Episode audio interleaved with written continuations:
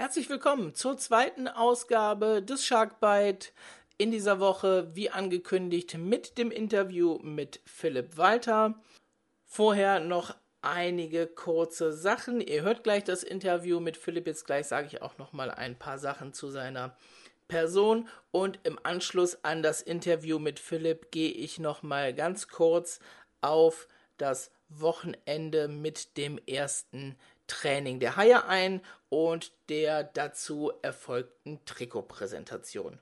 Mein Interviewgast Philipp Walter war lange Jahre bei den Kölner Haien tätig, zuerst als Pressesprecher und später dann als Marketingleiter bis 2016. Dann ist er in seine Heimat gewechselt nach Freiburg zum SC Freiburg, war dort zwei Jahre lang Leiter Medien und Kommunikation und ist seit 2018, also seit drei Jahren, in seiner neuen Rolle als Geschäftsführer der Haie wieder hier vor Ort tätig.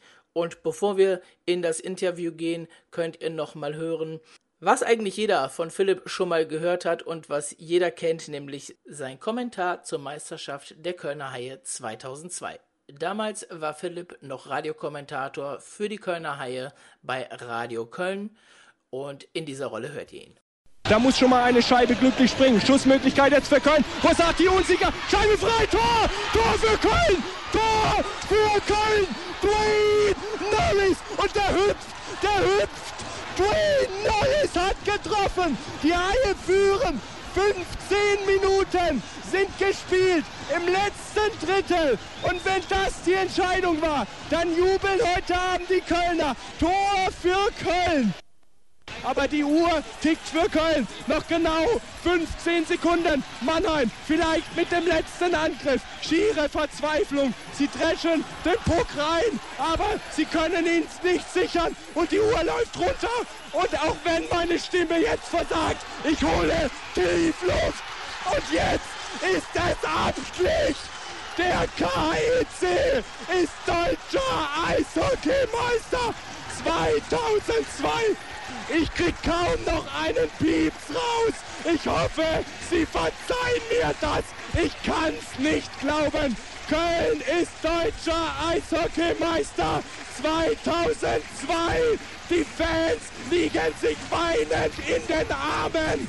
Das Eishockey-Wunder ist perfekt. Philipp, erstmal vielen Dank, dass du die Zeit genommen hast für das Interview, für den Sharkbite. Sehr gerne. Ähm, wir gehen so ein paar komplexe durch, wo ich mir Fragen zu überlegt habe, auch mit ein paar Fans gesprochen habe, beziehungsweise mir habe Fragen zuschicken lassen über die Social Media Kanäle. Und dann schauen wir einfach mal, was wir davon alles in der Zeit, die wir haben, hinbekommen. Ähm, und ich fange gerne mal an mit dem Punkt, der viele interessiert hat. Wie siehst du die Haie heute aufgestellt im Vergleich zu vor einem Jahr zum Beginn von Corona und den nicht vorhandenen Sommertrainings dann? Das ist schon eine sehr komplexe und schwierige Frage. Ähm, gut gewählt auch, weil sie natürlich das ist, was uns ja im, im Großen auch wirklich beschäftigt. Ähm, ich sehe uns tatsächlich etwas stabiler, äh, einfach auch aufgrund dessen, dass wir Erfahrung gesammelt haben, äh, die wir möglicherweise so nicht sammeln wollten natürlich, aber es getan haben, äh, gelernt haben auch mit dieser Situation, mit dieser Krise besser umzugehen. Mm, wir, es ist für alle Beteiligten nicht mehr so neu. Und mit alle meine ich tatsächlich auch Fans, Geschäftsstelle, Spieler, Trainer, Gesellschafter, Partner. Ähm, man lernt mehr damit zu leben, diese Situation einzuordnen. Von daher glaube ich, dass wir da etwas stabiler sind, aber natürlich immer noch in einer sehr komplizierten Gemengelage agieren müssen, sehr in Abhängigkeiten auch sind von politischen Entscheidungen. Ähm, ein Kollege hat das jetzt jüngst bezeichnet, dass er sich fühlt wie eine Marionette. Äh, das trifft es leider an, an, manchen Stellen tatsächlich so, dass man da äh, viel in Abhängigkeit ist, was es schwierig macht, was es kompliziert macht, was es manchmal auch sehr frustrierend macht, weil man natürlich viel lieber auf dem Fahrersitz sitzt, selber agiert, selber aktiv ist. Und das ist momentan leider nicht immer möglich. Wie ist ja der aktuelle Stand? Theoretisch kann ja jeden Tag eigentlich noch wieder was passieren. Das heißt, ihr plant zwar jetzt die Saison an, aber ihr habt natürlich wahrscheinlich auch noch einen Plan B hinten raus. Du hast es sehr gut formuliert. Der aktuelle Stand, äh, der sich jeden Tag ändern kann. So hast du es genau richtig formuliert. Also, und das macht es ja so kompliziert. Also es gibt dann natürlich Plan A, dann gibt es Plan B und Plan C. Und kann sein, dass du A und B und C in den Schredder stecken kannst äh, nach 24 Stunden. Deshalb, das ist schon schwierig, weil du tatsächlich ja weniger in dieser agierenden Rolle sein kannst, sondern immer auf neue Entscheidungen wartest, auf neue Schutzverordnungen wartest.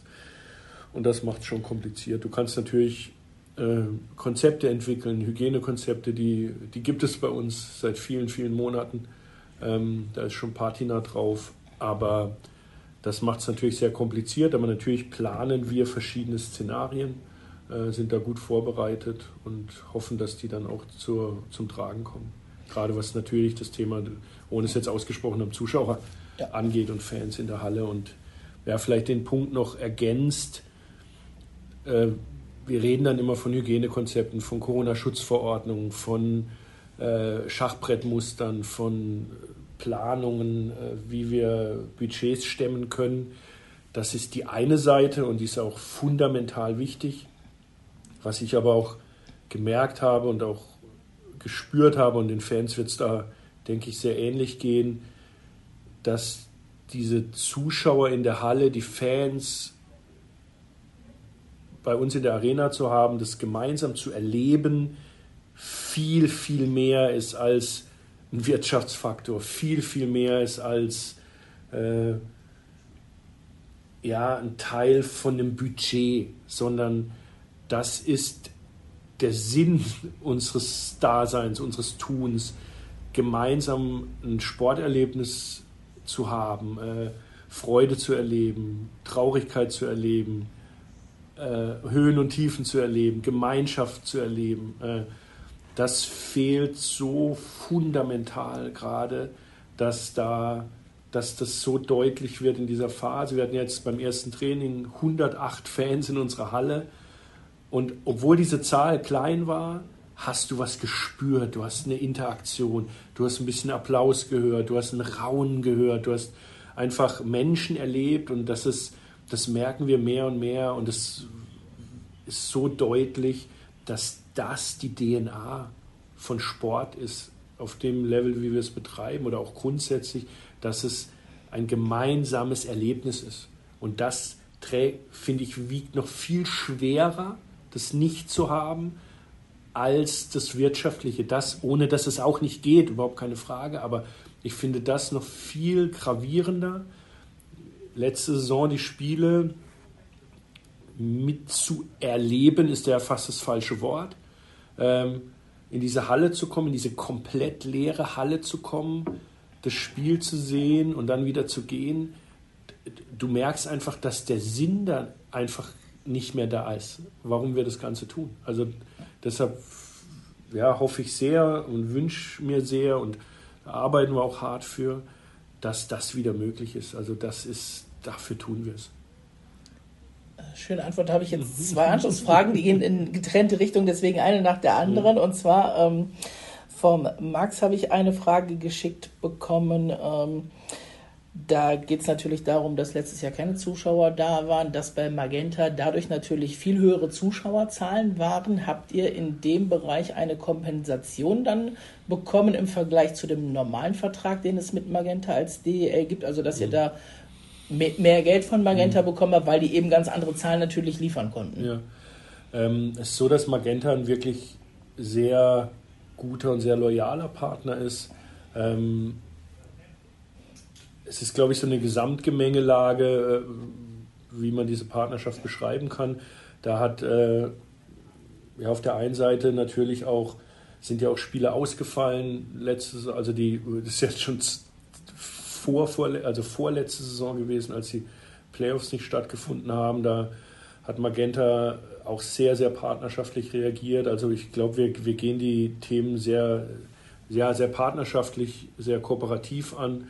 Ähm, deshalb, es gab da jetzt keine, keine Zusatzauszahlung äh, oder so, aber insgesamt ist es einfach sehr, sehr wir sind sehr beieinander, wenn wir diese Themen besprechen. Muss man natürlich auch mhm. sagen. Ähm, Donnerstagsspiele bei Magenta immer sehr umstritten, mhm. teilweise mit Stimmungsboykott. Mhm. Gab es natürlich auch Rückmeldungen von Magenta, dass man eben diese Stimmung in der Halle ja natürlich dann auch schon vermisst hat letztes Jahr. Definitiv haben wir alle, ja. Und du hast eben das Budget angesprochen. Mhm. Ihr plant mit verschiedenen Szenarien. Wie viel einfacher war dann die Lizenzierung dieses Jahr im Vergleich zur letzten Saison? Ähm, sie war nicht einfacher. Also gerade, wie gesagt, äh, wenn du mit verschiedenen Szenarien planen musst und die Liga hat ja natürlich auch eine Lizenzierung, hat ja den Sinn und Zweck, sicherzustellen, dass die Vereine wirtschaftlich stabil durch eine Saison kommen. Und da äh, gibt es verschiedene Stellschrauben, verschiedene Kriterien und an denen gilt es sich zu orientieren. Und das ist, wenn man nicht weiß, wie viele Zuschauer kommen, bleibt es kompliziert. Also es ist immer noch ein ganz, ganz ja, wilder Ritt und es ist auch immer noch sehr, sehr kompliziert, auch wenn ich, wie ich es in der ersten Frage beantwortet habe, wir da etwas erfahrener sind im Umgang damit, bleibt es dabei und ich weiß, dass ich mich wie eine Platte mit Sprung anhöre, aber wenn du die größte Arena in Europa hast und die zuletzt leer war und auch jetzt möglicherweise ein paar Menschen reinkommen, aber immer noch sehr, sehr reduziert ist, dann ist das einfach ein massives Problem. Und die Fallhöhe bei uns einfach auch höher ist als bei anderen Vereinen. Das, ich mag es nicht mehr erzählen und ich weiß auch, dass, dass man es nicht mehr hören kann, aber das bleibt nun mal so, dass die, die Rahmenbedingungen in Köln das größte Potenzial haben, wenn die Halle auf ist. Haben wir auch bewiesen, dass wir das gut ausschöpfen können in der Saison, bevor die Krise kam, als wir den neuen Zuschauerrekord hatten. Aber es ist ein Albtraum in so einer Krise. Das bleibt so und wie gesagt, ich werde nicht müde, das zu erwähnen, auch wenn es keiner mehr hören kann. Also ich würde es gerne einfach mal, äh, so in die Richtung mhm. habe ich es mir fast vorgestellt, mal mit Zahlen mhm. untermauern. Äh, wir sind jetzt völlig aus der Luft gegriffen, aber dass die, die es hören, einfach mal so einen Blick dahinter kriegen, wenn man jetzt die Haie nimmt und sagt 12.500 Zuschauer Schnitt. Ja. Wäre ein wäre ein Rahmen von 500.000 pro Spiel, den man durch Ticketing erwirtschaften könnte. Einfach mal als fiktive Zahl und dann guckst du dir Wolfsburg im Gegenzug mhm. dessen an, Schnitt zweieinhalbtausend, ein Fünftel, 100.000. Hast mhm. du natürlich einen Sprung von 400.000 auf 26 Spiele, rechnest ja. dir am Ende hoch. Ne? Klar, die Zahlen sind rein fiktiv, das wird nicht stimmen, die, aber. Die, hat, die stimmt so nicht. Also die schon, äh, da hast du sehr hochgegriffen im Regal, aber tatsächlich ist der, äh, der, so hatten wir es ja auch letztes Jahr auch erklärt und so ist es ja auch immer noch, der Anteil, was die, der Spieltag an Einnahmen generiert, ist bei uns halt sehr hoch. Also Karten verkauft, äh, Einzelkarte, Dauerkarte, Merchandise beim, also Fanartikel verkauft beim Heimspiel. Natürlich auch äh, die VIP, die Hospitality-Bereiche, die, wo unsere Partner äh, sind. Das macht einen großen Teil aus. Deshalb ist der Anteil sehr hoch und tatsächlich bei anderen Vereinen ist er halt auch schlicht geringer. Dann hast du natürlich noch die Konstellation mit der Arena. Das ist keine städtische Halle, wie es bekannt ist. Äh, das ist an anderen Standorten anders. Und ja, das macht es hier schon komplizierter als an anderen Standorten. Wie ist da der Stand mit der Arena? Zuletzt war öfter zu lesen, dass man in Gesprächen ist mit dem Deal für die neue Saison. Der ist aber inzwischen durch. Ja, der ist der ist im Prinzip eingetütet, die Tinte ist noch nicht ganz trocken, aber sonst hätten wir ja auch die Lizenzierung gar nicht äh, bestehen können. Also die, die grundsätzliche Einigung mit der Arena ist da. Wo wir jetzt da reingegangen sind, habe ich eine Frage am Ende, die ich eigentlich stellen wollte, vom Thomas bekommen. Wie sieht es denn mit einer eigenen Halle aus? Gibt es in die Richtung irgendwelche Überlegungen? Natürlich auch mit dem Hintergrund, dass der, der Stammverein, die Junghaie, mhm. dass die an eine neue Halle denken, beziehungsweise in den Vorbereitungen dazu sind. Wie stellt ihr euch da auf der Seite auf? Also wenn die Frage darauf abzielt, ob wir eine neue Halle für den Spielbetrieb planen, das kann ich verneinen, da gibt es momentan keine konkreten Planungen. Das Projekt Stammheim ähm, ist ein sehr, sehr spannendes. Ähm, da sind wir mit am Tisch, äh, initiiert ja von den Junghain und äh, verschiedenen Playern und Institutionen. Das ist ein sehr, sehr spannendes Projekt. Ähm, da gilt es jetzt natürlich, das irgendwann auch zu einer Entscheidungsreife zu bringen. Äh, da, das ist in Planungen auf dem Weg, aber äh, eine neue Arena äh, ist aktuell nicht, nicht geplant. Und dann hatte ich eben gesagt, wir gehen auch noch in die andere Richtung von dem, was du gesagt hast, nämlich zur Situation letztes Jahr. Immer wieder ähm, mhm. Tickets, äh, Merchandising, ihr habt die Millionen geschafft, mhm. dann kurz vor knapp und ich habe leider von Anonym, also ich darf den Namen nicht nennen, ähm, eine Nachricht bekommen. Gab es auch kritische Stimmen von Seiten der Fans im letzten Jahr zu der finanziellen Situation, wie es sich ergeben hat, dass ihr das so kurz vor knapp geschafft habt und dann noch Nachverpflichtungen getätigt habt? Ähm, Max ja. Zaleski, Landon Ferraro, die kamen ja noch nachträglich mhm. und dass man eben in diesem Zug auch teilweise junge Talente wie zum Beispiel einen Max Klötzel, mhm. andere Position, klar, aber die natürlich sehr wenig Eiszeit letztes Jahr trotzdem gesehen haben. Ja. Das, äh, diese Kritik gab es, ja. Äh, die wurde an der einen oder anderen Stelle geäußert. Äh, es gab ja auch einen Fanstammtisch, wo das Thema auch sehr, sehr intensiv diskutiert wurde. Als waren Uwe Krupp und ich zu Gast. Äh, das ist an uns herangetragen worden. Ähm, es ist so, dass wir bei äh, Mike Zalewski und Landon Ferraro ähm,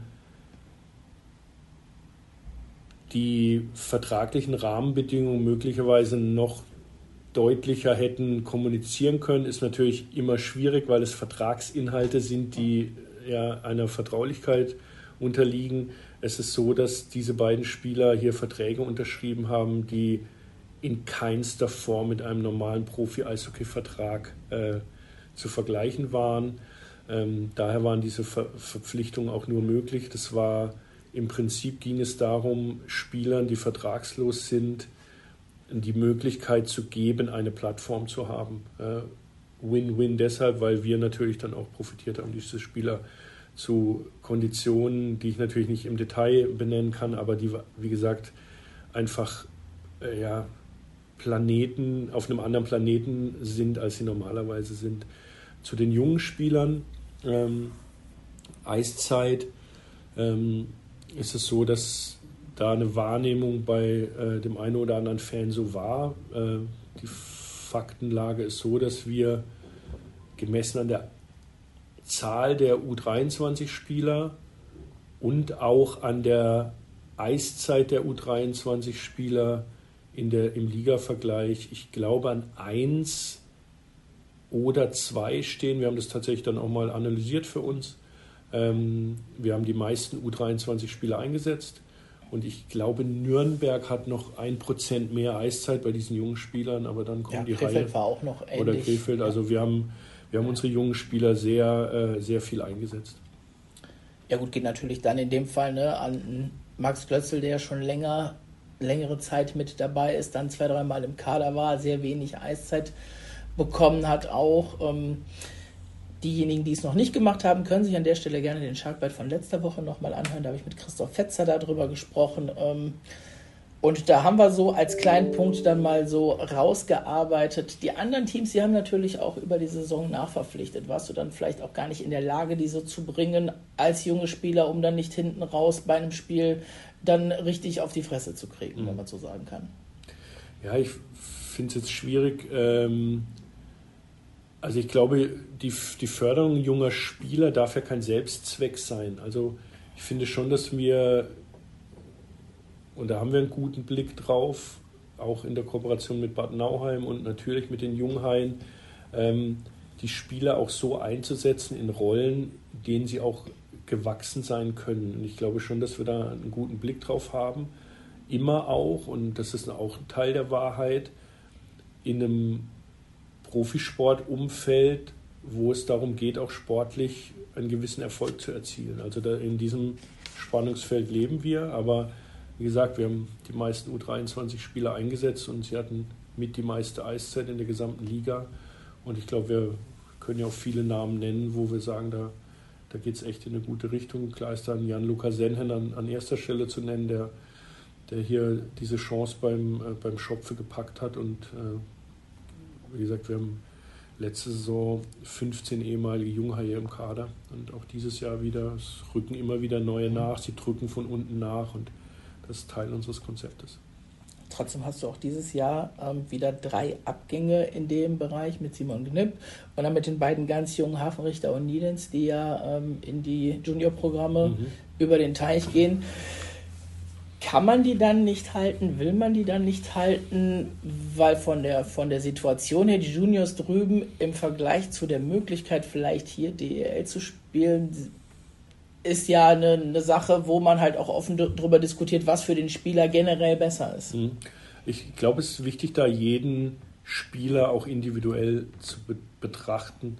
Ähm, es geht auch um Erwartungen des Spielers, es geht auch um Erwartungen, die wir als Verein haben, es geht um Rollen und es geht auch äh, um eine sinnvolle Entwicklung des Spielers und da auch um, um, auch um Ehrlichkeit.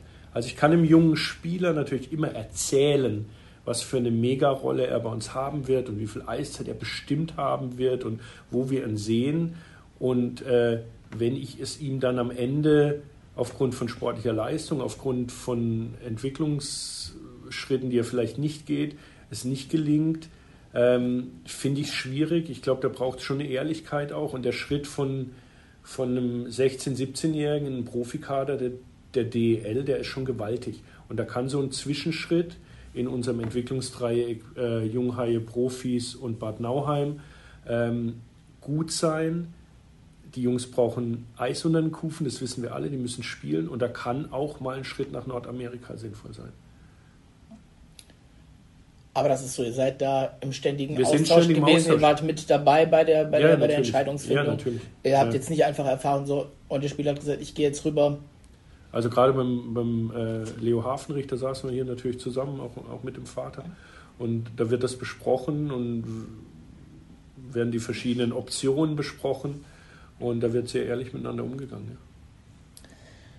Kommen wir von dem, was vor, also letztes Jahr, letzte Saison, alles war, mal so ein bisschen in die aktuelle Zeit. Wie findest du die diesjährige Mannschaft zum jetzigen Punkt? Das ist eine gute Frage, weil das, da muss nur schmunzeln die letzten Tage, weil das ist schon der Erfahrungswert, den man hat, wenn so ein Trainingscamp beginnt und die Jungs frisch zusammenkommen. Da wirst du wahrscheinlich an 14 DEL-Standorten hören, oh, die Jungs sehen gut aus, gut, gute Typen, super Stimmung. Ist bei uns tatsächlich jetzt auch gerade so. Aber entscheidend wird sein, wie äh, wir in die Saison starten, welche Ergebnisse wir erzielen. Da, da steht das Ganze auf dem Prüfstand. Nichtsdestotrotz, ja, erster Eindruck wirklich sehr gut. Und vor allem, und das höre ich nicht nur vom Trainer, das höre ich auch von Spielern und Menschen, die sehr nah dran sind an dieser Mannschaft, dass die Haltung der Spieler, was Arbeitsmoral angeht, sehr gut ist.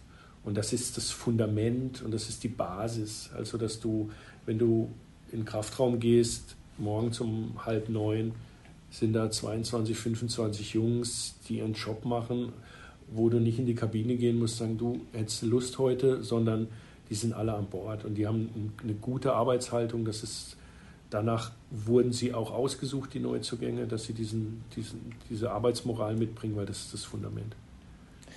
Und trotzdem hast du kurz vor Saisonbeginn jetzt, glaube ich, so viel Bewegung gehabt wie an der Stelle mhm. Sonst nicht mehr. Äh, mit James Shepard, der jetzt nicht kommt. Dafür habt ihr schon jemanden nachverpflichtet. Mhm. Mit André Schuster, der jetzt nicht kommt, der bei in der Organisation von Tampa Bay beim amtierenden Stanley Cup Champion nochmal einen Vertrag unterschrieben hat. Äh, mich hat es am Sonntag mit Uwe Krupp. Er hat nicht ausgeschlossen, dass sich da nochmal was tut vor der Saison. Siehst du das auch so, dass man da vielleicht mhm. nochmal nachlegen muss? Mhm. Die Personalien, die du angesprochen hast, auch da, jeder Fall ist da individuell. Ähm, klar wünschst du dir, dass die Mannschaft sehr früh so komplett ist, wie du sie gerne haben willst. Der Markt hat sich verändert, jetzt auch durch die Krise. Äh, James Shepard war es eine sehr persönliche Entscheidung, äh, die wir auch akzeptiert haben, haben da sehr schnell einen Ersatz gefunden. Äh, wir sind da, haben weiter die Augen offen. Ich glaube, ich meine, das hört sich jetzt an wie so ein PR-Gelaber, aber das ist faktisch so, du hast die Augen offen. Äh, und ich würde der Uwe-Gruppe bestätigen, ich kann jetzt nicht ausschließen, dass wir noch was machen. Ähm, aber momentan, wie gesagt, sieht die Mannschaft schon gut aus. Also habe ich auch mehrfach bekommen, gerade Verteidiger äh, mit der Schusterpersonalie äh, im Tor. Ähm, wird gemunkelt, stand auch öfter schon im Stadtanzeiger in der Rundschau zu lesen, dass man da nicht so ganz zufrieden ist mit dem, was man jetzt an den Start bringt zu Beginn. Ja, ich würde es vielleicht anders formulieren. Ich glaube, ähm, die Saison, die Justin Pogge hat, hatte, war eine, wo er selber auch nicht mit happy war. Also äh, ich glaube, da spielt aber auch mehr rein. Ich glaube, es ist ein Gesamtauftritt der Mannschaft, auch möglicherweise Stabilität in der Defensive, die uns an der einen oder anderen Stelle möglicherweise gefehlt hat. Ähm, deshalb glaube ich, wäre es halt zu einfach zu sagen, wir waren mit Justin Poggi nicht zufrieden oder er ist äh, kein Torhüter, der hier diesen Ansprüchen der Kölner Haie gerecht werden kann. Ähm, deshalb, das ist äh, ein Thema, was sehr komplex ist. Du hast am Wochenende beim Auftakt und vorher auch schon oft gesagt, das Thema diese Saison heißt Stabilisierung. Mhm. Was genau meinst du damit? Ich glaube, es ist wichtig für uns als Kölner Haie jetzt nach, nach dem sportlichen Abschneiden der letzten zwei Jahre, wobei ich wirklich die letzte Saison sportlich da fast ein bisschen ausklammern will aufgrund der, der Gegebenheiten, dass es darum geht, ähm, eine Stabilität in den Kader zu bringen, was, was ich gerade erwähnt habe, Arbeitseinstellung eingeht, dass man weniger Wundertüte ist, sage ich jetzt mal, sondern eine hart arbeitende Mannschaft, die in jedem Spiel drin ist, weil sie die Grundtugenden mitbringt. Und ich bin davon überzeugt, dass ein Uwe Krug, das hat er bei allen Stationen, auch bei uns in der Vergangenheit bewiesen, wenn der so eine Truppe hat, dann gelingt ihm da auch Gutes aus den Jungs rauszuholen, wenn diese Grundeigenschaften da sind. Ich glaube, wir tun gut daran, eine gewisse Demut auch zu bringen. Wir reden ganz oft über Anspruch und äh, Ziele und ja, Favoritenrolle oder nicht. Das bin ich auch viel im Austausch mit Fans, wo auch, ja, wir werden dem Anspruch nicht gerecht und seit ich jetzt Geschäftsführer bin, bin jetzt fast drei Jahre wieder hier, weiß ich sehr genau, dass wir hohe sportliche Ziele bislang nicht formuliert hatten, weil wir A, ich glaube, ein realistisches Bild unserer Möglichkeiten und unserer Mannschaft hatten und auch haben und auch, ja, ich kenne die Zeit noch, wo wir im Prinzip jede Saison uns im Sommerfest auf die Bühne gestellt haben. Und dieses Jahr sind wir mal dran und die Meisterschaft ist das Ziel. Die Jungs in der Kabine sind alles Athleten. Die sind ehrgeizig. Wir alle im Verein sind ehrgeizig. Wir wollen gewinnen. Ich glaube dennoch, dass es für uns hilfreich ist und sinnvoll ist zu sagen, lass uns ein stabiles, gutes Jahr machen. Lass uns, natürlich ist unser Ziel, die Playoffs zu erreichen. Wir alle wissen, dass da viel passieren kann, aber dass unsere Ausschläge in den Leistungen im einzelnen Spiel nicht mehr so vehement sind. Dass wir einfach eine gute, hart arbeitende Mannschaft haben. Mit einer Qualität, die es dann auch erlaubt, in jedem Spiel das eine Tor besser zu sein. Ähm, und ich glaube, das ist, ist gemeint mit Stabilisierung, dass die Fans wissen, was sie da bekommen. Eine Mannschaft, die, ich wiederhole mich, hart arbeitet, die äh, mit einer guten Mentalität aufs Eis geht. Und wir es den Erfolg und den Misserfolg dieser Saison jetzt heute noch nicht an der Platzierung festmachen. Das war nur wenn wir ins Halbfinale kommen, ist das eine gute Saison oder nur wenn wir Sechster werden, ist das eine gute Saison. Ich glaube, es braucht nach diesen wirklich sportlich und natürlich auch wirtschaftlich extrem unruhigen Jahren äh, ja, Solidität, also um ein anderes Wort zu nehmen als Stabilität. Aber ich glaube, das brauchen wir im Verein. Ich glaube auch, dass, das ist mein Gefühl, dass auch den Fans danach dürstet, mal Stabilität zu haben und nicht ja, Unruhe. Aber du hast Playoffs gerade angesprochen, schon als so ein bisschen das sportliche Ziel. Mhm. Wie definiert ihr an der Stelle Playoffs? Heißt das Playoffs Top 6 ja, richtig drin oder heißt das dann Pre-Playoffs ist auch in Ordnung? Hauptsache, wir haben die Chance. Ja, da das ist, ich finde an der Stelle sind wir auch noch nicht, weil wir noch keinerlei Vergleich auch zu anderen Mannschaften haben. Äh, ich, ich, sind wir uns ja auch einig, es wäre ja fast schon absurd, in die Saison zu gehen und sagen, Playoffs wäre nicht das Ziel. Also das, ja gut, Stabilität kann ja, wenn du das so sagst, ja, ne, kann ja viel heißen. Du hast es jetzt ja, gerade eben noch nicht konkretisiert. Nein, aber äh, da möchte ich mich gar nicht festlegen, ehrlich gesagt. Weil, wie gesagt, du kannst auch, du weißt nie, wie so eine Saison läuft und du kannst vielleicht auch in einer, in einer ordentlichen Saison einen, einen Platz 7 erreichen und sagen, hey, das war dennoch in Ordnung, weil die Mannschaft hat hart gearbeitet, wir haben ich will jetzt nicht von Verletzungen sprechen, vielleicht kommt sowas, ne? weißt du nie, wie unruhig sowas läuft, oder dass du vielleicht als Siebter über die Linie gehst und dann wir sagen, ja, aber wir haben gesagt, wir wollen Sechster werden, also ist es ein Misserfolg. Es ist mir immer so einfach. Also dieses Schwarz-Weiß-Denken bei den Zielformulierungen finde ich schwierig. Nochmal, diese DNA, wenn du in so einem Sportverein arbeitest und viel mehr noch auch in der Kabine und beim Coaching-Staff, da wird nie einer sagen, wir sind mit Platz 9 zufrieden oder mit Platz 7. Da ist immer das Streben nach dem Höchsten, aber wie gesagt, ich glaube, tun gut daran, da auch demütig in die Saison zu gehen. Wir haben jetzt zweimal die Playoffs verpasst, gehen jetzt in dann ja. diese Saison der Stabilisierung rein.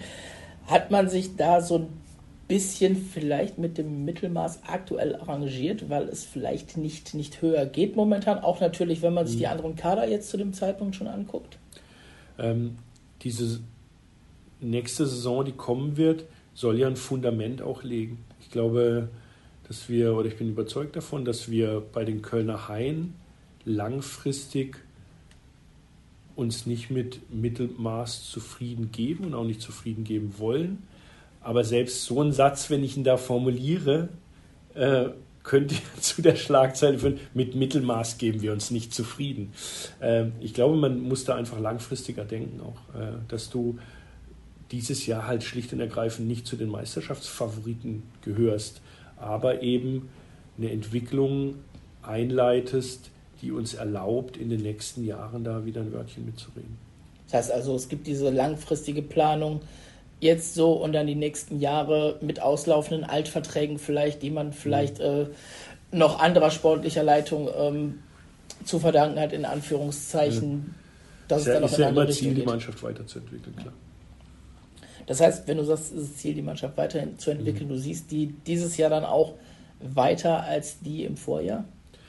Wie gesagt, es ist noch sehr früh. Natürlich, nochmal, wäre ja absurd, wenn ich sagen würde, nee, ich glaube, wir haben eine echt eine Truppe, die ist schlechter als letztes Jahr. Das wird ja kein, keiner, äh, kein Sportfunktionär eines DL-Vereins sagen. Ich glaube, wir haben schon sehr durchdachte Entscheidungen getroffen und kluge Personalentscheidungen getroffen in der Hoffnung natürlich, dass sie greifen. Ja. Und äh, der Kader ist zusammengestellt im Team ähm, mit Uwe Krupp als unserem Head Coach, mit Matthias Baldes, der eine wichtige Rolle in dem, in dem Sportteam jetzt übernommen hat als Leiter von Hockey Operations mit einem Trainerstab, der sich einbringt, der, der ja, inspiriert, der äh, auch mal einen Nadelstich setzt, der der auch einfordert. Da haben wir wirklich ja, mit Veränderungen äh, mit Clément Jodoin und äh, Ilari dort unten jetzt auch neue Leute drin, die auch nochmal einen Unterschied machen, die auch nochmal andere Fragen stellen, die einen frischen Blick drauf haben. Und ähm, da bin ich schon sehr zuversichtlich, dass wir da gut aufgestellt sind und entsprechend dann auch da unten diese Kultur so weiterentwickeln und prägen, dass jeder zur Arbeit kommt und arbeitet. Ist das dann auch so ein bisschen am Anspruchsdenken, was die Fans teilweise haben? Also du hast Fans, die sind so jung, die haben die letzte Meisterschaft nicht mehr erlebt. Mhm. Und es gibt Fans, die sind so lange dabei, ähm, die haben teilweise mehrere Meisterschaften hintereinander erlebt. Die mhm. haben die Haie als, als dominanten äh, Verein, als FC Bayern, das Eishockey, wie es früher immer so schön hieß, wahrgenommen. Ist es da schwierig, das denen auch immer beizubringen, dass sich das vielleicht inzwischen verändert hat? Ja, ich glaube, es geht ja am Ende darum, dass du das authentisch wiedergibst, wie die Situation ist. Und der Standort Köln ist, besonders in der Krise, schon herausfordernd, ist schwieriger, weil wir mit einer großen Arena wir sind so ein Öltanker in dieser, in dieser Liga. Da sind manche mit einem Schnellboot auch manchmal flexibler. Das ist einerseits ein Riesenpotenzial. Nochmal, ich will da, will da gar nicht drüber rumheulen oder rumjammern, weil wir ja, also eine ausverkaufte Lanxess Arena gegen die DEG, das ist einfach geil. Und das gibt es auch an keinem Ort, vielleicht sogar in Europa. Und äh, deshalb wollen wir dieses Potenzial erheben. Äh, Fakt ist, dass in den letzten Jahren das sportlich nicht geglückt ist. Also Mannheim und München sind da ein bisschen enteilt. Äh, wir haben ein Spieleretat, ohne natürlich jetzt jede Zahl äh, in der Liga bis hinter das Komma zu kennen, wo wir uns schon einordnen können in Bereichen, die es uns erlauben, natürlich in die Playoffs zu kommen. Ähm, das darf man an der Stelle natürlich sagen. Deshalb wollen wir, aber um, um auf deine Frage zurückzukommen, ja, aber das ist, ist Teil, Teil des Lebens und Teil des Geschäfts, dass Fans emotional damit umgehen, äh, uns auch damit konfrontieren. Äh, das gehört dazu. Deshalb sind Fans Fans, weil sie im Herz mit der, den Verein lieben, dann auch mal verzweifeln, wenn es nicht so läuft. Aber ich glaube, bei uns geht es darum, äh, hier im Verein trotzdem seriös da, damit umzugehen, die, die Sachen richtig einzuordnen, immer mit dem Ziel, sich weiterzuentwickeln und den sportlichen Erfolg wieder zurück zum KC zu holen. Wie ist da bei den Fans die aktuelle Situation? Vielleicht bist du da auch nicht ganz der richtige Ansprechpartner oder du mhm. zumindest einiges wissen. Dauerkarten scheinen gesichert zum Saisonauftakt. Wir sind eben auf die Problematik schon ja. eingegangen, aber das wird natürlich nicht so sein, dass wir wahrscheinlich Stehplätze haben werden. Es wird ja. ein Schachbrettmuster geben. Ja. Wie sind da die Rückmeldungen bisher? Also es ist so, dass wir sehr dankbar dafür sind, dass die Dauerkartenfans uns die Treue halten. Äh, wir haben wieder roundabout 5000 Dauerkarten ähm, sind da auch in sehr engem Austausch. Äh, unser Ticketing-Büro macht da meiner Einschätzung einen wirklich sehr, sehr guten Job, dass da sehr individuell auch äh, auf Nachfragen eingegangen wird, eine gute Kommunikation gemacht wird. Wir planen momentan mit dem System, wie du es gesagt hast, aber auch da musst du damit rechnen, dass Plan B, C oder D irgendwann aus der Schublade kommen und äh, ja, der Herausforderung müssen wir uns stellen, werden es dann auch lösen. Aber ja, es ist schon so, und da mache ich aus meinem Herz auch keine Mördergrube, das frustriert einfach. Dass du sagen kannst, hey, lass uns doch mal jetzt unseren Job machen, lass uns Tickets verkaufen, lass uns verantwortungsvolle Veranstaltung da drüben machen. Dazu sind wir in der Lage, wir sind Profis in dem Bereich. Und äh, das wünschen wir uns schon sehr. Also das heißt, das 3G-Konzept, äh, gerade mit über 50 Prozent inzwischen zweifach geimpften Menschen in Deutschland, muss man das dann irgendwann sowieso über anderes vielleicht stellen und zu sagen, Geimpften kannst du vielleicht gar nicht mehr irgendwas ja, verwehren. Genau, das ist ja die Diskussion, die, die auch äh, politisch geführt wird. Das ist ja genau das, äh, wo du auch an, manchmal an die Stelle kommst und sagst, mit denen, also mehr Maßnahmen gehen dann halt auch nicht mehr. Und wenn wir da nicht irgendwann diese Schritte gehen, wird es ja nie funktionieren. Also wenn du sagst, wenn du geimpft bist, genesen und getestet und dann immer noch Einschränkungen hast, die immer noch massiv sind, bei Inzidenzen, die ja Stand heute immer noch weitaus niedriger sind als in den Höchstzeiten, dann frage ich mich ja schon, wie soll es denn dann irgendwie überhaupt mal wieder dazu kommen, dass da drüben die Hütte ausverkauft ist? Und das, wie gesagt, da sind wir an, an vielen politischen Stellen natürlich auch aktiv, auch in Zusammenschluss mit anderen Vereinen, mit Konzertveranstaltungen, mit der Arena. Da bohren wir natürlich schon, weil das, das treibt uns natürlich schon um, dass, dass du im Prinzip äh, deinen Job nicht machen darfst, aber im Prinzip aber alle Sicherheitsvorkehrungen erfüllst. Und dann fragst du dich halt schon, wieso gibt es da noch Einschränkungen? Äh, du sprichst es gerade an, ihr seid da wahrscheinlich eng mit der Arena dran, mhm. die ja mit Arena Now auch ein eigenes Konzept ja. hat. Ähm, da natürlich auch viel plant, ist das wieder so ein Grund, vor allen Dingen, weil es da auch viel nachzuholen gibt, dass ihr gefühlt wieder den schlechtesten Spielplan in der Saison habt mit über 40 Prozent Heimspielen unter der Woche. Ähm, der Spielplan diese Saison war tatsächlich brutal, den zu erstellen. Ähm, es ist so, dass im Prinzip ja die Arena-Termine, also es war ja ein reines, das Kartenhaus ist ja jede Woche zusammengebrochen in der Arena. Ich glaube, die haben Veranstaltungen, ich will jetzt nicht deren Advokat sein, aber die haben Veranstaltungen teilweise fünfmal verschoben und verschieben sich jetzt gerade zum sechsten und siebten Mal. Äh, da einen seriösen Plan zu erstellen, der greift, ähm, ist extrem schwierig. Nichtsdestotrotz bin ich ja im Austausch mit Stefan Löcher sehr intensiv über diese Termine, weil ich sage, Herr Löcher, 26 Termine kann ich Ihnen schon mal fix geben. Die werden auch nicht verschoben. Also wir sind da ja auch ein, ähm, wir sind da ja ein zuverlässiger Partner. Also wir spielen ja unsere Spiele. Selbst ohne Zuschauer haben wir letzte Saison unsere Spiele gespielt. Äh, aber natürlich ist es ein gerade schon brutal, Termine zu finden. Und ich sage auch ganz ehrlich, mir graut ein wenig der Ausblick auf die 22-23 Saison, wenn drei Konzertsaisons, die ja dann also letzte Saison, diese Saison und die nächste im Prinzip in 22, 23 reingeballert werden müssen.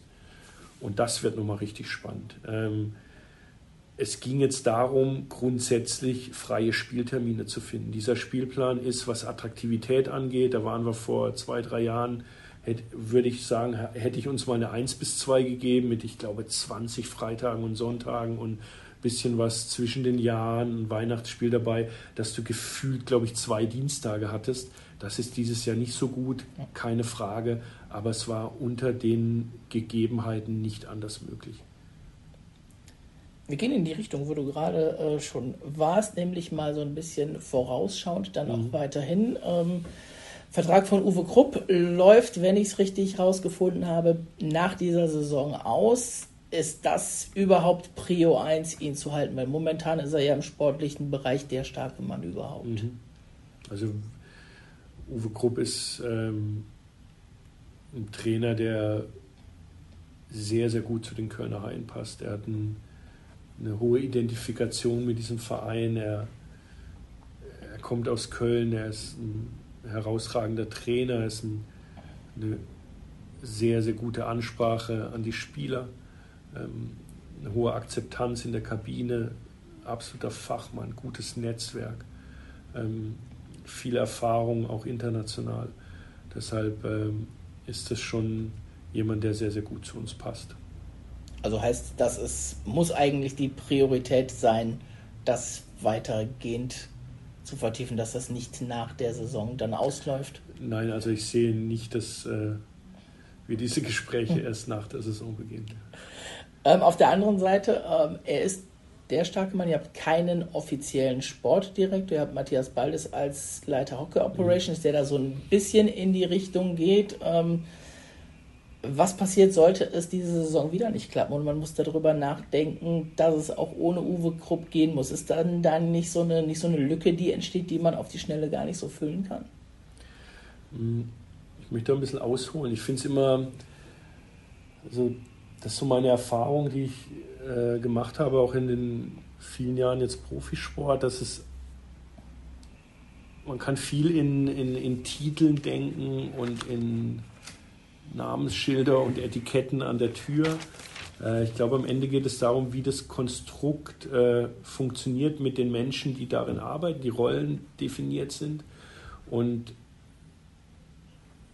diese, diese schon sehr klassische Form, es gibt einen starken Sportdirektor, es gibt den Head Coach mit den, mit den Co-Trainern. Ähm, da waren wir ja sehr lange in Klausur. Äh, nach der Trennung von Mark Mahone, wie wir diese, diese sportliche Abteilung aufstellen. Mit dem, wie du sagst, starken Uwe Krupp. Ähm, haben wir jetzt mit Matthias Baldis einen weiteren Teamplayer reingeholt, denn Uwe Krupp ist auch einer.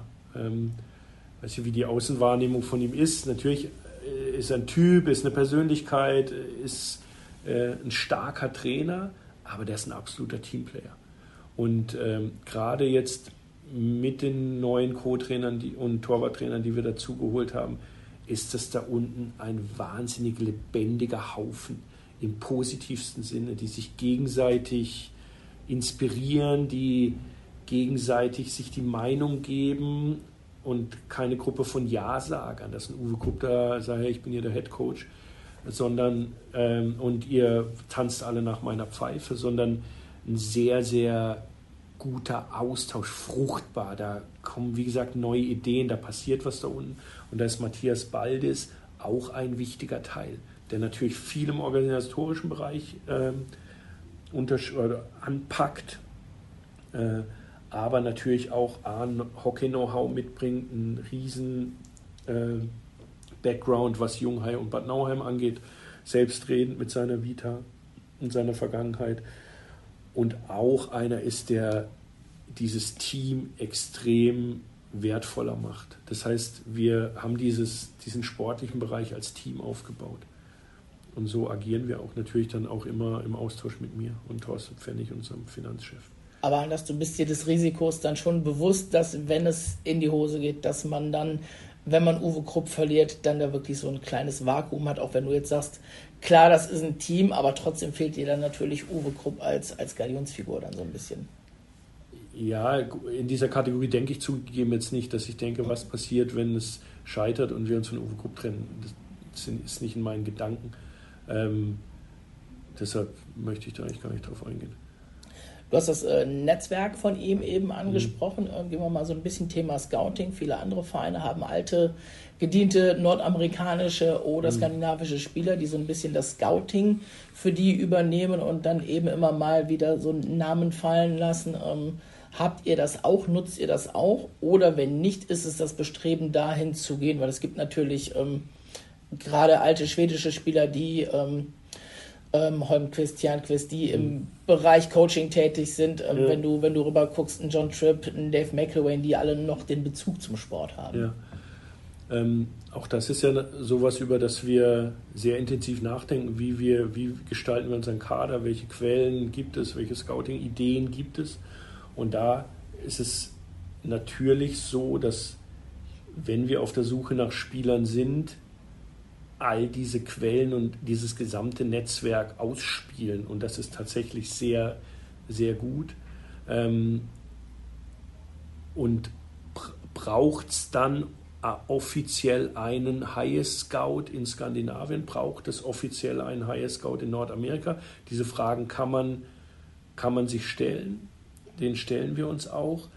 Ich finde dennoch viel entscheidender, dass du, wenn du einen Spieler im Blick hast, die richtigen Informationen über ihn bekommst. Und das kann dann tatsächlich sogar, und das geschieht tatsächlich natürlich auch, ist es dann der Anruf bei Chernquist, bei Hornquist, weil der hat mit dem vor zwei Jahren war der noch Co-Trainer und der, also diese Vernetzung ist ja immens dann und äh, da sind wir, wie gesagt, in unserem Team hier sehr gut aufgestellt, weil dieses Netzwerk funktioniert. Also wenn ein Spieler bei uns in die engere Auswahl kommt, dann ist das ja ein Prozess, wo du dann einerseits natürlich die sportliche Qualität nochmal überprüfst. Das fängt an bei so äh, vermeintlich banalem wie Statistiken, aber das ist, wie wir alle wissen, natürlich ein sehr kleiner Teil dessen, was du über diesen Spieler wissen müsst.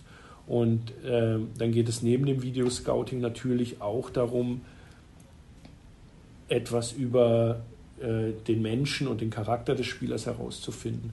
Und da ist jetzt äh, die Erfahrung der letzten Monate auch, seit Uwe Krupp da ist und wie gesagt auch im gesamten Team äh, der Eindruck ganz stark, dass da ein wirklich sehr gutes Netzwerk besteht. Und wenn wir einen Spieler haben, wo wir sagen, der könnte interessant sein, es x Quellen gibt, Trainer, Co-Trainer, ehemalige Mitspieler, die uns und eben nicht Agenten, die natürlich erzählen, was für ein großartiger Charakter und Riesentyp und äh, der arbeitet defensiv wie eine Sau und schießt ja vorne 25 Tore, ähm, dass du eben auch dann die wirklich verlässlichen, äh, guten Quellen aus deinem Netzwerk, ehemalige Kollegen, ehemalige Trainer, ehemalige Spieler, und da sich ein sehr, sehr umfangreiches Bild dann auch ergibt.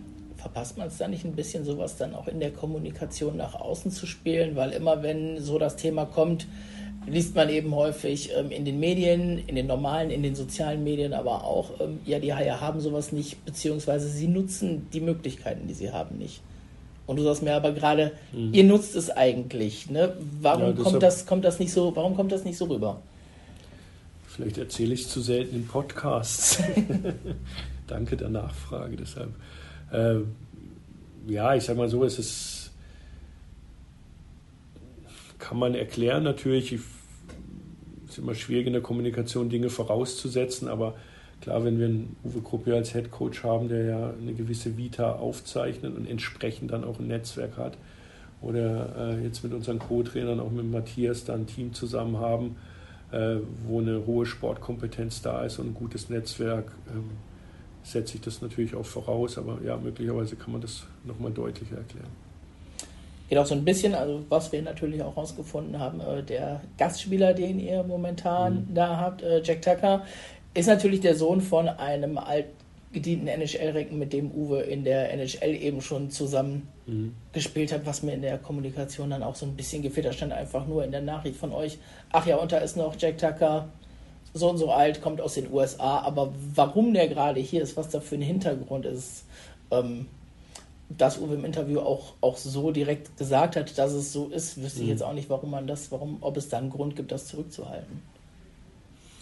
Ich weiß nicht, ob wir es jetzt bewusst zurückgehalten äh, haben. Äh, nee, ist nicht so. Also wir haben halt gesagt, dass wir einen Gastspieler haben und so wie wir auch Tryout-Spieler haben. Also wir haben jetzt nicht bei jedem die Historie erzählt, wo der Erstkontakt herkam. Das haben wir nicht getan. Ich weiß nicht, ob das nötig ist an der Stelle, aber auch das kann man natürlich hinterfragen. Kann man nach einer knappen Woche Training schon sagen, wo man mit den Tryouts steht? Da bin ich jetzt tatsächlich der falsche Ansprechpartner. Also das kann Uwe sicherlich besser bewerten, beziehungsweise sein Trainerstab. Mit Thomas Brandl, mit dem Clément Chaudroin, mit dem Ilari. Ähm, Matthias ist da mit dabei, der, äh, die Junghaie gucken mit. Also es sind, ist ein großes Team immer. Viele Fans wissen dass ja, das Trainingslager läuft ja so ab, dass die Regelwoche so ist, dass morgens trainiert wird, so dass die Jungs da sich ein bisschen quälen müssen und nachmittags ja dieses sogenannte Scrimmage-Spiel ansteht, also quasi weiß gegen rot, äh, also eine echte Spielform sogar mit Schiedsrichtern und äh, da natürlich ein sehr, äh, ja, sieht dann aus wie bei so einem äh, Scouting-Wettbewerb, wo dann eben der komplette Trainerstab auf der Tribüne sitzt und dann entsprechend bewertet. Ron Pasco natürlich auch habe ich vorhin nicht genannt, ist natürlich auch da mit dabei und dann diese Bewertung vollzieht und dann in die Analyse geht nach jedem Scrimmage. Ich komme noch, bevor wir zu den Fragen von den Fans kommen, ähm, die noch übrig sind, ein, zwei habe ich ja eben schon bringen können, ähm, noch so zu einem Punkt, der mir so ein bisschen aufgefallen ist, gerade bei den deutschen Spielern haben wir so eine, so eine alte Riege von wirklich alten oder älteren Spielern, die schon länger dabei sind und die vielen ganz jungen Spieler, die U23-Riege. Hat man in der Mitte da so ein bisschen was in den letzten Jahren verpasst, da ein, zwei Spieler nach Köln zu holen, ähm, die jetzt wo, woanders auch gut eingeschlagen sind? Äh, ein Nöbels, ein Föderl, ein Andi Eder, um jetzt mal einfach nur mal drei zu nennen. Mhm. Also aus dieser, aus, ja, aus, aus dieser Midrange 23 mhm. bis ich sag mal 28, 29, da haben wir ganz, ganz wenige in Köln. Ja, ähm, Ja, ich sag mal so, es ist auch da sehr individuell natürlich zu sehen, wer, wen zählst du schon zu den Alten, wer, wer ist noch in der Mitte. Ähm, das kann man aber natürlich schon so sehen und der deutsche Markt ist natürlich auch einer der mit am schwierigsten zu beackernden Bereiche. Ähm, an dem einen oder anderen Spieler, den du gerade genannt hast, waren wir tatsächlich auch dran. Die hatten sich damals dann dann anders entschieden. Aber das wird sicherlich auch eine Aufgabe sein in den nächsten Jahren, ähm, wenn du den sportlichen Weg erfolgreich gehen willst, sind natürlich die deutschen Spieler da ein ganz entscheidender Faktor und das ist auch eine der Aufgaben natürlich in diesem Bereich, da eine Weiterentwicklung voranzutreiben. Inwieweit zieht da auch der Name Uwe Krupp? Der zieht sehr, also das merken wir und nicht nur bei deutschen Spielern. Ähm, es ist schon so, dass er da natürlich dann auch das persönliche Gespräch sucht mit den Spielern. Also das nochmal, auch nochmal zur Erklärung, ähm, weil das auch oft mal so wahrgenommen wird, da gibt es dann in einem klassischen Modell gibt es einen Manager und dann ruft ein Agent an, bietet einen Spieler an und dann wird der Spieler verpflichtet. Also kenne ich so von keinem Sportverein. Äh, es wird immer im Team entschieden und im, im Team diskutiert. Ähm, und Uwe ist dennoch an, an der Stelle natürlich ein ganz entscheidender Faktor, weil äh, er mit, mit seiner Persönlichkeit, mit seiner Reputation, mit seinem Know-how ähm, natürlich auch ein absolut glaubwürdiger Vertreter dessen ist, wofür er hier steht. Und ähm, das haben die Spieler auch teilweise in den Interviews gesagt, dass natürlich ein großer Faktor, hier nach Köln zu kommen, auch Uwe Grupp ist. Das ist definitiv so, ja. Zwei Fragen habe ich jetzt noch aus den Reihen der Fans. Ähm, die konnte ich nicht so ein bisschen zuordnen zu den Punkten, die wir bisher durchgegangen sind. Deswegen jetzt am Ende ein bisschen hinterher. Ähm, vom Luca, ein Hai-Fan aus dem Sauerland. Da wirst du dann schon merken, woher das Ganze herkommt. Ähm, was war mit Hannibal Weizmann? Warum wurde er nicht verlängert? Wollte er nicht verlängern? Ähm, weil er ja letztes Jahr hier auch einen großen Teil der Spiele als Nummer zwei gemacht hat. Mhm. Ja, es war am Ende eine sehr sch schwere Entscheidung, aber es ist eine, die aus, aus sportlichen Gründen so getroffen wurde. Und dann, ähm, ich sage jetzt einfach mal den, den Twitter-Handle, die Flitzpiepe, äh, ich habe keinen anderen Namen. Ähm, von da kommt die Frage Richtung Gesellschafter. Wenn man sich die letzten Jahre anguckt, kommt da von Herrn Gotthard insgesamt weniger Geld, sodass man weniger Qualität verpflichten kann, weniger in der Mannschaft machen kann und muss man dann, wenn dem so ist, darüber nachdenken, wenn man sportlich wieder mehr Erfolg haben will, vielleicht einen weiteren Gesellschafter noch mit an Bord zu holen, um das auszugleichen. Also Herr Gotthard hat einen hohen Anteil an, an der Existenz der Kölner Haie, ähm, investiert hier ähm, in beträchtlichem Maße. Ähm, Zielsetzung sowohl von uns als auch von ihm ist es selbstverständlich, ähm, unabhängiger zu werden. Äh, das gelingt in den letzten Jahren auch sehr gut. Ähm, Herr Goddard ist aber sehr stark an unserer Seite und unser Hauptgesellschafter. Und äh, es ist so, dass unser Etat unser sportliches Budget auch in den letzten Jahren es uns grundsätzlich erlaubt hätte, sportlich erfolgreicher zu sein. Heißt also generell ähm, gehst du da gehst du da nicht mit, dass es so ist, sondern dass es dann vielleicht an anderen Stellen so ein bisschen gehakt hat, dass man dann eben diesen Erfolg nicht so hatte, dass es ja. nicht monetär begründet nee, ist. Nee, es ist ein sehr ist natürlich super komplex. Also ich glaube da sportlichen Erfolg oder Misserfolg an einer an einem Faktor festzumachen, das, das ist mir zu einfach. Ich glaube, da kommt, spielt sehr, sehr viel mit rein. Ähm, aber wie gesagt, Herr, Herr Gotthard unterstützt uns in, in wirklich beachtlicher Art und Weise. Und äh, das fällt ja auch manchmal so ein bisschen hinten runter. Er hält sich ja auch sehr aus der Öffentlichkeit zurück und äh, aber ich glaube, die Kölner Haie können sehr dankbar sein, auch die Fans, dass es einen Mensch wie Frank Gotthard gibt, der sich da so engagiert. Dann ein bisschen provokativ, wenn man sich die Vizemeistermannschaften anguckt, vor ein paar Jahren im Vergleich zu der jetzt, hat man ja schon so ein bisschen das Gefühl, dass es da finanziell dann doch so eine kleine Abstufung gegeben hat über die Jahre. Gefühlt. Ich kenne natürlich die ja, Verträge nicht, logischerweise. Ich habe jetzt das, das Budget von 2014 nicht parat hier, aber es ist schon so, dass ähm, unser Auftrag und auch unser Anspruch natürlich ist, diesen Eishockey-Standort hier langfristig zu sichern und auch erfolgreich zu gestalten. Und da ist es schon auch von erheblicher Bedeutung, die wirtschaftlichen Rahmenbedingungen so zu gestalten, dass das auch gelingen kann. Ähm, ich will es jetzt nicht zu platt formulieren, aber sich in einem Jahr mal schnell eine Meisterschaft zu kaufen, kann ja möglicherweise sogar gelingen, würde aber, und da bin ich überzeugt, von diesem Standort möglicherweise sogar existenziell gefährden, weil es muss ja dann tragen. Äh, die Verträge müssen tragen. Das, das, alle, die diesen Beitrag leisten, müssen ja dann auch in den Jahren darauf willens und in der Lage sein, diesen Beitrag zu leisten. Deshalb, ich bin schon ein Freund davon, dass das grundsätzlich hier gesund ist. Und äh, da gehört es möglicherweise auch dazu, im sportlichen Bereich dann auch mal das Budget ein bisschen zu schärfen. Und Köln ähm, ist ein Standort, der sehr renommiert ist, der eine starke Marke hat, der eine große Strahlkraft hat und bei dem auch per se eher erwartet wird, ein sportliches hohes Budget zu haben, was es dann auch mal komplizierter macht. Also es gibt, es ist so nachweislich, dass Spieler in Köln grund oder deren Agenten grundsätzlich mehr verlangen. Nicht, weil hier der Dom steht, sondern weil es halt die Kölner Haie sind. Sondern, und, und eben da auch möglicherweise die Chance sehen, halt einen besseren Vertrag zu bekommen. Und das macht es dann natürlich komplizierter an der einen oder anderen Stelle. Aber dem gilt es halt entgegenzuwirken, dass man halt im Management oder wir als Geschäftsführung hier sagen, dazu, nur weil wir die Kölner Haie sind, bedeutet es nicht automatisch, dass du 30 Prozent mehr verdienst als in X oder Y, sondern eben deiner, deiner Leistung entsprechend.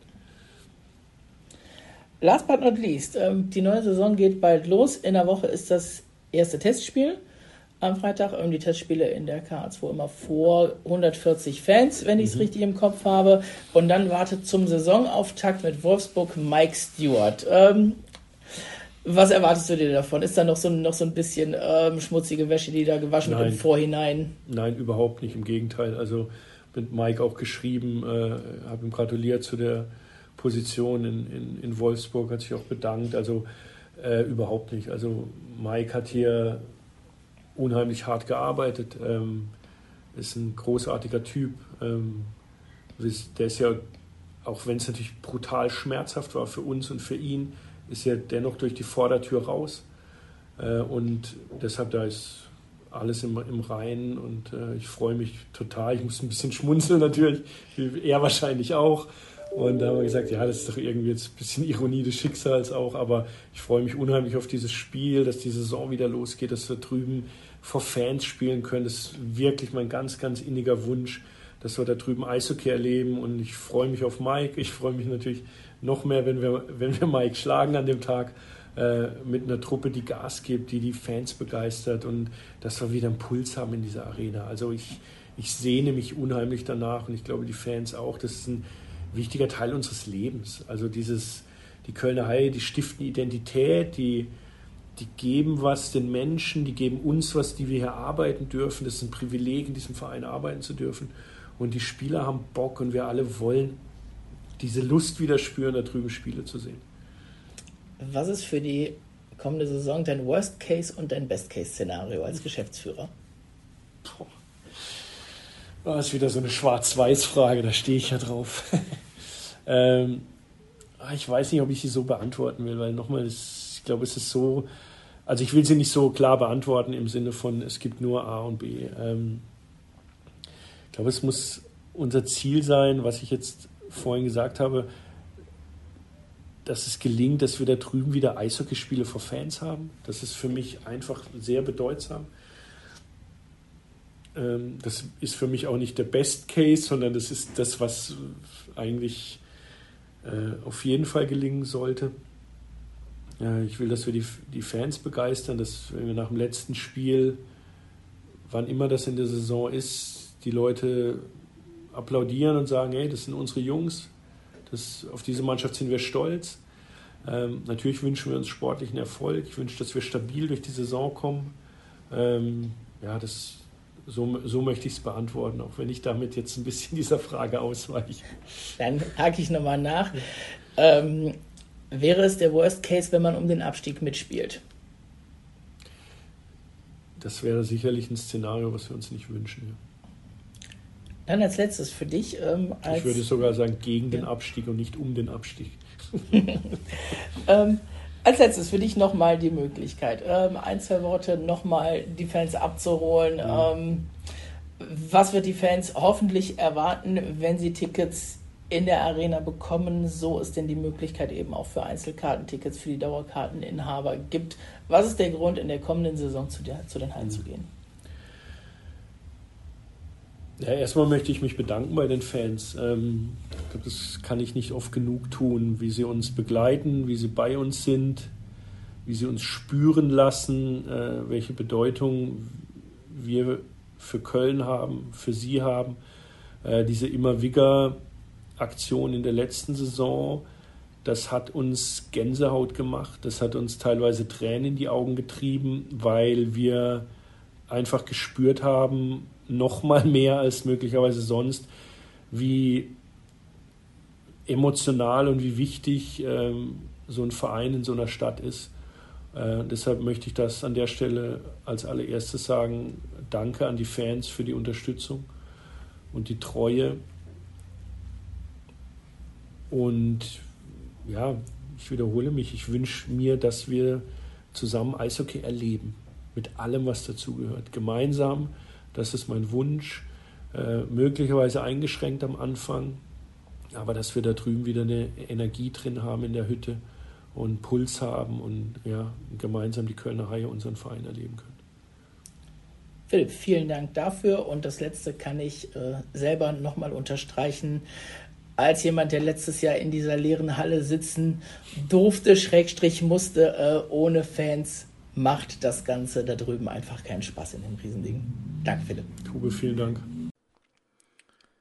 Im Nachklapp nochmal ein kleiner Rückblick auf die letzte Woche, auf den Sonntag, die Trikotpräsentation und das erste Training der Kölner Haie. Ihr habt die Woche über schon vereinzelte Zitate ähm, auf Social Media gefunden, die ich da schon mal rausgespielt habe in Textform. Jetzt gleich hört ihr nochmal eine Sache von Moritz Müller aus dem Livestream und dann habe ich nach dem Training vor der Halle noch mit Maximilian Franke vom Fanprojekt kurz gesprochen und auch da nochmal zwei Antworten von ihm, die natürlich dann in erster Linie bezogen auf Fans in der Arena für die kommende Saison wieder der aktuelle Stand ist und wie er das Ganze sieht.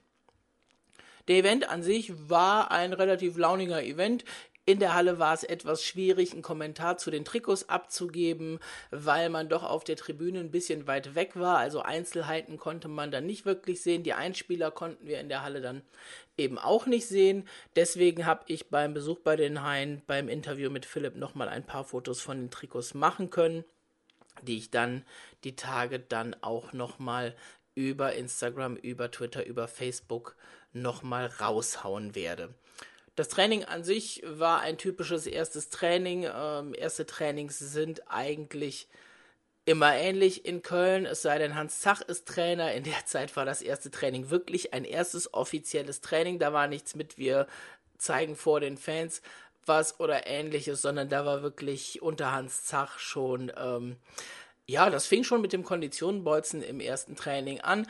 Am vergangenen Sonntag gab es ein paar Übungen, Torschussbereich 3 auf 2, 3 auf 1. Ähm, Uwe Krupp und Clement Jodoin haben abwechselnd die Übungen angesagt ans Team und vor dem Training und nach dem Training haben sich die Spieler dann auch nochmal bei den Fans erst einmal so begrüßt natürlich, nach dem Training dann bedankt und danach war der Event im Prinzip zu Ende und ihr werdet es gleich bei Max auch nochmal hören. Es war einfach schön, auch wenn nur 108 Fans vor Ort waren, das eine oder andere Gesicht mal wieder zu sehen, das man ja sonst nur in der Arena sieht, wenn die Saison läuft, wo man im Privaten vielleicht eher nicht so den Kontakt hat, sondern der sich dann wirklich rein auf die Haie beschränkt.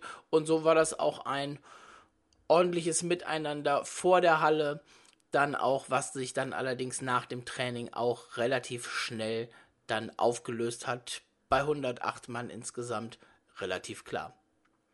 Bevor ihr gleich die Stimmen hört, nochmal der Hinweis an euch. Folgt gerne dem Sharkbite auf Instagram, auf Twitter unter slash sharkbite-pod oder auf Facebook, facebook.com slash sharkbitepod in einem durch. Ihr dürft mir natürlich auch gerne eine Mail schreiben an sharkbitepod.gmail.com. Und ansonsten soll es das in dieser Woche auch gewesen sein. Nächste Woche geht's weiter. Ähm, ich werde schauen, dass ich mir ein Training irgendwie angucken kann, mal eins, zwei Spiele vielleicht hinter der Halle, äh, eins, zwei Spieler hinter der Halle noch bekomme, ein paar Stimmen sammle und dann nächste Woche Freitag geht es ja dann auch schon los mit den Testspielen. Schauen wir mal, da wird der Sharkbite nächste Woche wahrscheinlich dann nach dem ersten Testspiel kommen, um dann einfach auch ein paar Eindrücke von diesem Testspiel eben schon mit reinzunehmen. Ich wünsche euch eine schöne Woche, macht's gut, bis dann, ciao. Ja, ich glaube, wir freuen uns äh, aufeinander. Ne? Die Fans freuen sich auf uns und wir freuen uns auf die Fans. Ähm, wir wollten ein Dankeschön sagen für die Leute, die jetzt hier rausgekommen sind heute. Ähm, hatten, hier heute dabei zu sein. Wir freuen uns auf die Saison und äh, endlich auf die Fans. Klar, heute wurden auch ein paar Scheiben hin und her gepasst und geschossen. Ähm, aber ich habe es auch schon wahrgenommen vor der Halle, vor dem Training, dass Leute sich wieder sehen und sagen, hey, du bist heute auch da und wir stehen hier wieder zusammen und können mal wieder miteinander reden. Und das sind, glaube ich, auch die Sachen, die, die irgendwie gefehlt haben in letzter Zeit dann. Ja, es ist ein schwieriges Thema. Also klar sind die Dauerkarteninhaber die, die jetzt ähm, auch einen Vorschuss für den Club geben, ähm, dass sie sagen, ich komme auf jeden Fall alle Spiele. Ähm, trotzdem dürfen auch nicht so ganz die Leute äh, vernachlässigen, die Einzelkarten kaufen. Das sind auch wichtige Fans. Ähm, die zum Club gehen, die die Treue halten. Ich meine, du hast 13.000 Zuschauer im Schnitt. Ähm, das machst du nicht über Dauerkarten. Dass die Dauerkarten jetzt erstmal reinkommen, finde ich super. Das muss so sein und das sind sicherlich die ersten, aber danach müssen wir wirklich auch direkt die Leute ranbringen. Ähm, auch von der Gesamtkapazität, wenn die Inzidenzen denn so bleiben und die Politik es zulässt, dass auch ähm, Fans reinkommen mit Einzelkarten, weil die gehören genauso zum Kölner Hain, die sind genauso wichtig und die brauchen wir auf jeden Fall.